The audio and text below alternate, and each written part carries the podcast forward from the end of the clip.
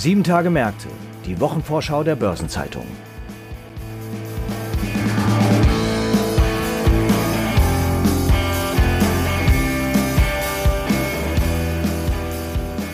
In der neuen Kalenderwoche werden die Märkte von einer regelrechten Flut von Quartalsergebnissen aus dem In- und Ausland geradezu überschwemmt. Näher beschäftigen werden wir uns hier mit der Deutschen Bank, mit Puma und VW. Und auch wenn die Unternehmensberichterstattung in der neuen Woche dominiert, gibt es natürlich noch andere wichtige Termine, unter anderem den Investmentfondtag der Börsenzeitung.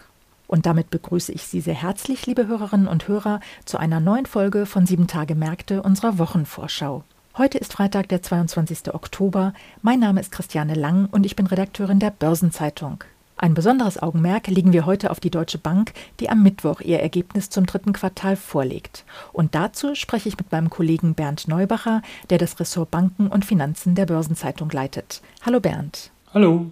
Bernd, mit welchen Ergebnissen rechnet man denn am Mittwoch bei der Deutschen Bank? Wie sind die Erwartungen? Weniger Ertrag, äh, weniger Gewinn, aber eine neue Stabilität im Ergebnismix. Wenn die Schätzungen der Analysten zutreffen, dann haben äh, steigende Ergebnisse in, in, der Unternehmensbank der Deutschen Bank in ihrem Privatkundengeschäft und im Asset Management dabei geholfen, einen Gewinneinbruch im Investmentbanking, der sich auf 24 Prozent belaufen sollte binnen Jahresfrist, abzufedern. Konzernweit äh, erwarten die Analysten einen Rückgang des Vorsteuergewinns gegenüber dem Vorjahreszeitraum um 5 Prozent auf 459 Millionen Euro. Die Erträge sollten sich um 2% auf 5,8 Milliarden reduziert haben.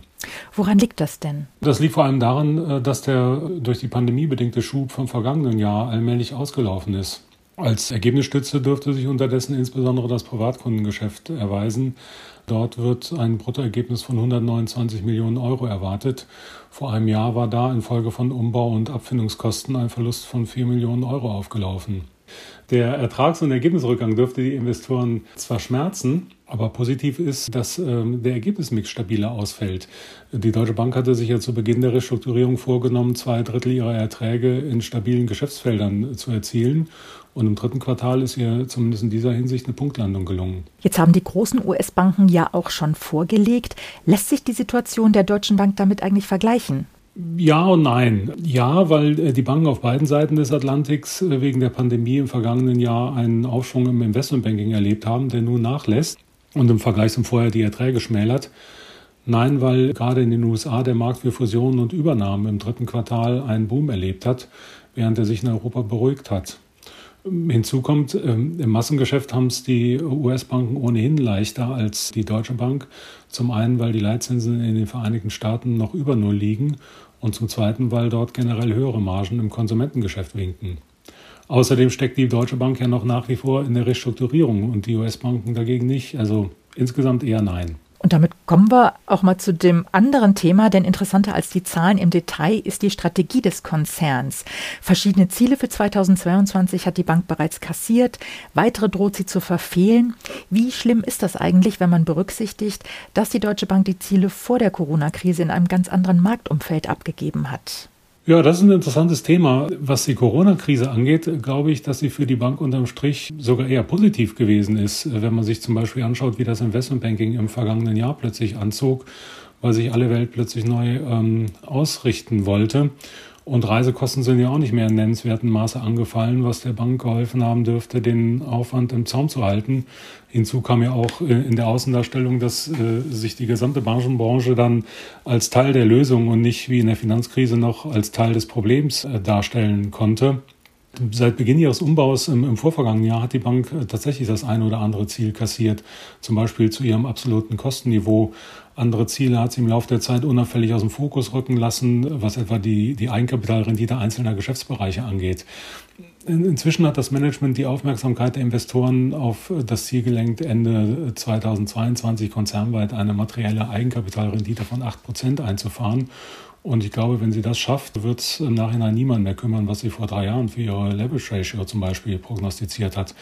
Wenn sie es nicht schafft, wird sich der Vorstand Fragen von Investoren stellen müssen. Vor allem deswegen wird es auch interessant sein zu sehen, wie, äh, wie die Bank im kommenden Jahr die Kosten und Investitionen steuert, um das Ziel zu erreichen. Mhm. Dann gucken wir mal in die Zukunft. Derzeit beschäftigt sich die Bank mit der Strategie, die sie nach 2022 verfolgen will. In welche Richtung kann das denn gehen? Bankchef Christian Sewing hat ja vor kurzem auf einer Investorenkonferenz die Strategiedebatte bereits erwähnt und dabei als Themen der kommenden zehn Jahre Nachhaltigkeit, Wachstum in Asien sowie den Bedarf an Risikoberatung angesichts zunehmender geopolitischer Spannungen genannt. Gerade im letzten Thema ist natürlich Musik drin, denn es stellt sich äh, ja die Frage, ob bzw. wie sich die Deutsche Bank als unparteiischer Ratgeber präsentieren will in einer zunehmend polarisierten Welt wo Akteure ja zunehmend gezwungen werden zu erklären, auf welcher Seite sie stehen, etwa durch China.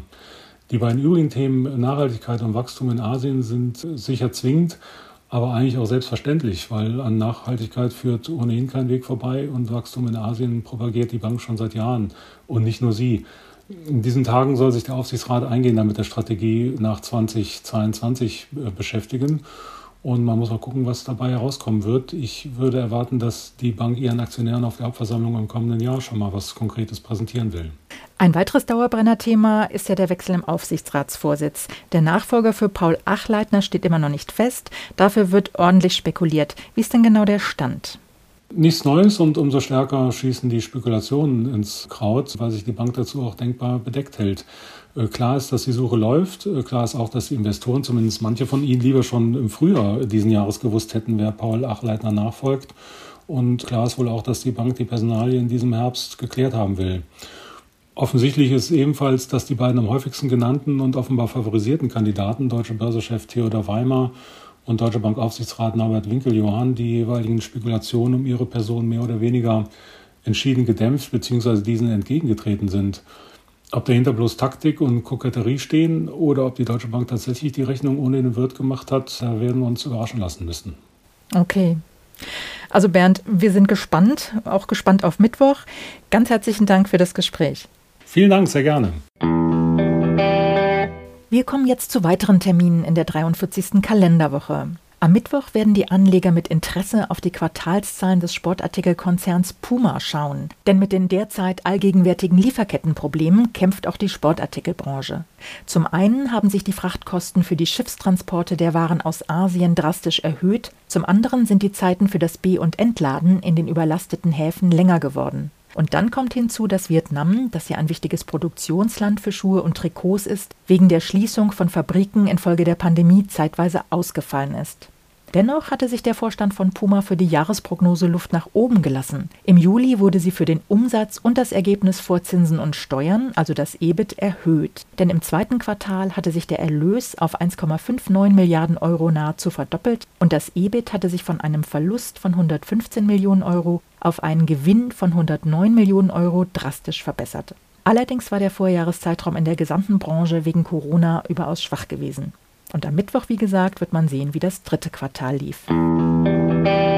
Am Donnerstag präsentiert der Volkswagen-Konzern seine Zahlen zum dritten Quartal. Und hier schlägt sich der weltweite Chipmangel mit voller Wucht nieder.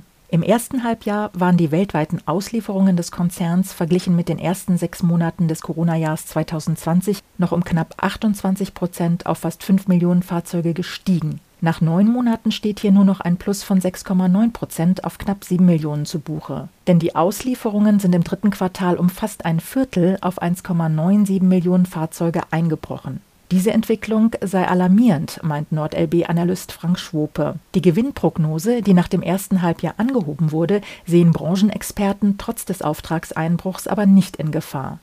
Zwar sei das dritte Quartal schwach, aber die Wolfsburger seien in der Spur in Richtung Margenziel, meint zum Beispiel die Schweizer Großbank UBS. Ebenfalls am Donnerstag findet der Investmentfondtag der Börsenzeitung statt, und zwar bereits schon zum zehnten Mal. Die Veranstaltung versteht sich als Kommunikationsplattform für Asset Manager, institutionelle Anleger, Finanzintermediäre und andere Marktteilnehmer. Es gibt Fachvorträge und Diskussionsforen zu aktuellen Trends und Innovationen und ein Schwerpunktthema wird die nachhaltige Geldanlage sein. Die Keynote mit dem Titel Sustainable Finance, ein schmaler Grad zwischen Risiko, Rendite, Impact und Realität, spricht Alexander Bassen. Er ist Professor für Kapitalmärkte und Unternehmensführung an der Universität Hamburg. Zudem ist er Mitglied des Rates für nachhaltige Entwicklung und auch Mitglied des wissenschaftlichen Beirats der Bundesregierung Globale Umweltfragen und damit einer der gefragtesten Experten für nachhaltige Finanzanlagen. Interessant ist neben verschiedenen Fachvorträgen zu ESG-Themen auch die Podiumsdiskussion mit mehreren Experten mit dem Titel Bekommen wir nun den grünen Gral an Nachhaltigkeitsprodukten? Was hat es auf sich mit Offenlegung, Taxonomie, MIFID II und Zielmärkten? Zum Investmentfondtag gehört aber auch immer das Fondsgespräch mit renommierten Fondslenkern zur Situation an den Märkten. Ob die Party weitergeht, diskutieren Frank Fischer von Shareholder Value, Benjamin Gärtner von Union Investment, Peter E. Huber von Hubers Portfolio und Bernhard Langer von Invesco. Ausführliche Informationen zum Programm und den Referenten des Investmentfondtags sowie die Anmeldung finden Sie unter wmseminare.de/veranstaltungen. Die Veranstaltung findet dieses Jahr übrigens in hybrider Form statt. Das heißt, neben der Präsenzveranstaltung in Frankfurt kann der Tag auch im Livestream mitverfolgt werden. Darüber hinaus steht, wie eingangs schon erwähnt, eine ganze Flut an weiteren Quartalsergebnissen in den kommenden sieben Tagen an. Die Aufzählung würde hier tatsächlich den Rahmen sprengen. Aber beispielhaft sind das am Montag Facebook, HSBC oder Michelin, am Dienstag unter anderem General Electric, Norsk Hydro, Novartis, SEB, Twitter, UBS oder Visa. Am Mittwoch sind das neben der schon besprochenen Deutschen Bank und Puma Unternehmen wie Banco Santander, BASF, Coca-Cola, GlaxoSmithKline und Iberdrola. Und am Donnerstag legen dann beispielsweise Airbus, Apple, Bayersdorf, Lufthansa oder auch Porsche ihre Zahlen vor. Am Freitag klingt die Welle dann wieder ein wenig ab mit Air France, BBVA und auch Daimler. Neben den vielen Bilanzvorlagen soll natürlich nicht unerwähnt bleiben, dass am Montag der 12. Deutsche Maschinenbaugipfel in Berlin stattfindet. Und am Freitag werden mehrere Länder-Rating-Ergebnisse erwartet. So will Fitch die Ratings für Deutschland und die Slowakei vorlegen, Moody's für Norwegen und Polen und S&P für Tschechien. Zudem werden in der kommenden Woche auch wichtige Konjunkturindikatoren veröffentlicht und eine Übersicht zu all dem finden Sie heute im Finanzmarktkalender auf Seite 2 der Börsenzeitung und unter börsen-zeitung.de slash Finanzmarktkalender. Runde Geburtstage werden natürlich auch gefeiert. 60 Jahre alt werden Kai-Uwe Ricke, ehemaliger Vorstandsvorsitzender der Deutschen Telekom, Erich Harsch, Vorstandschef der Hornbach Baumarkt AG, Warren East, CEO von Rolls-Royce und Willy Walsh, Generaldirektor des Airline-Verbandes IATA. Seinen 70. Geburtstag feiert Klaus Neuhaus, der ehemalige Vorstandsvorsitzende der NRW Bank. Seinen 75. Geburtstag begeht Klaus Sturani, früher Finanzchef von RWE, und 80 Jahre alt wird Adolf Franke, ehemals Vorstandsmitglied der aufgelösten WestLB. Artikel zu weiteren Geburtstagen und Personalien finden Sie nicht nur auf der Personenseite der Börsenzeitung, sondern auch gebündelt in unserer Personalia-App. Und dann will ich Sie noch auf einige Gedenk- bzw. Aktionstage in der neuen Woche aufmerksam machen. So findet am 24. Oktober, also am Sonntag, der Tag der Vereinten Nationen statt. Das ist der Jahrestag der UN-Charta, die 1945 in Kraft getreten ist. Und dann noch etwas für alle Kultur- und Genussfreunde. Am Montag werden sowohl der Weltoperntag wie auch der Weltnudeltag begangen. Und zuletzt noch ein paar Hinweise in eigener Sache. In der morgigen Ausgabe der Börsenzeitung finden Sie wie jeden Samstag die Spezialthemaseite Recht und Kapitalmarkt. Und am Dienstag erscheint dann eine neue Ausgabe von Rules and Regulations, dem Regulierungsnewsletter der Börsenzeitung. Und dann freuen wir uns, wenn Sie auch in unseren neuen Podcast Nachhaltiges Investieren hineinhören. Hier ist gerade die zweite Episode mit dem Thema Impact Investing erschienen, in dem Oliver Pfeil, Geschäftsführer der EBSIM, der Asset Management Tochter der Evangelischen Bank, unter anderem erklärt, was Impact Investing für Investoren so attraktiv macht, was Impact Washing ist und warum der Markt noch vergleichsweise klein ist. Und am Mittwoch kommt dann eine neue Folge von Hashtag Volatility, der Anlage-Podcast von Börsenzeitung und QC Partners. Und damit sind wir am Ende dieser Episode angelangt. Redaktionsschluss für diese Ausgabe war Donnerstag, der 21. Oktober, 18 Uhr. Eine Gesamtübersicht über Konjunktur- und Unternehmenstermine finden Sie unter börsen-zeitung.de. Alle genannten Links und weitere Informationen sind in den Shownotes zu dieser Folge aufgeführt. Und damit verabschiede ich mich für heute und wünsche Ihnen einen guten Abschluss der Arbeitswoche und ein erholsames Wochenende. Bis zum nächsten Freitag. Alles Gute und Tschüss.